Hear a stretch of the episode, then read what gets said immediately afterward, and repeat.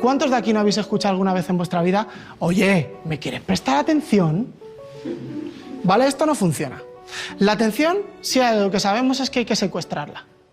Va fallando, es un recurso súper limitado, tan tan limitado que los profesores estamos empeñados, pero empeñados en pedírsela a nuestros alumnos. Hay un, investigador que se llama Michael Posner que nos habla de redes atencionales y esto está muy vinculado con la creencia actual que hay sobre el cerebro, que es un cerebro holístico que trabaja interconectado. Y dentro de estas redes, él habla de unas redes de alerta, ¿vale? Que son aquellos estímulos que tú percibes desde fuera y a tu cerebro le sobreestimulan, sobresalen de, de lo anodino, de lo cotidiano y captan tu atención. Hay otras redes atencionales que son orientativas, que como tú usas tu cuerpo, tu espacio, tus manos, permites ir captando la atención del que escucha. Pero a lo que los profes nos interesa es potenciar esa atención de alerta dentro de las aulas. ¿Cómo podemos secuestrar esa atención? Hay multitud de, de experiencias que al cerebro le encantan. ¿Sabéis una, por ejemplo, que le gusta muchísimo? Le encanta la sorpresa. ¿Sabéis también que le encanta?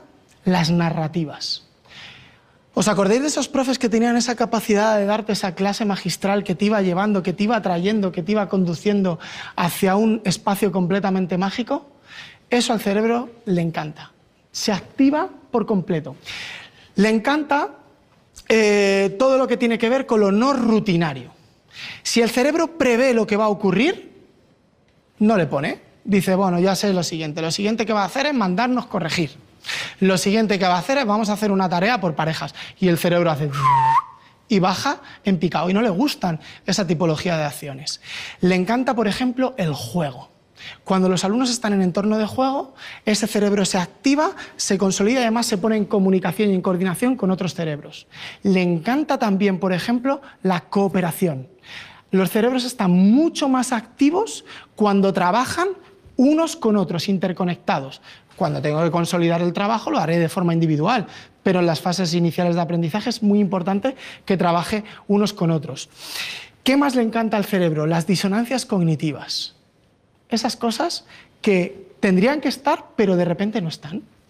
Algo que le genera un clac, algo que dice, pero ¿cómo eso puede ocurrir ahí? Eh, ¿Conocéis las obras de Escher? el autor este que hace escaleras que no sabe si van, si vienen, esos son disonancias cognitivas. ¿Sabéis también que le encanta al cerebro? El humor. Porque cuando yo me pego una risotada en clase, no solo me relajo, genero un clima socioemocional positivo, sino que se activan todas las bombas del cerebro para volver a renovar esa atención. Y esto es muy importante. ¿Qué le encanta también al cerebro? Eh, suscitar la curiosidad. Y esto eh, hay estudios que dicen que cuando se suscita una curiosidad una hora antes de una tarea, los alumnos obtienen mejores calificaciones en tareas que requieren de función ejecutiva. Y esto lo hacen las profes de infantil maravillosamente.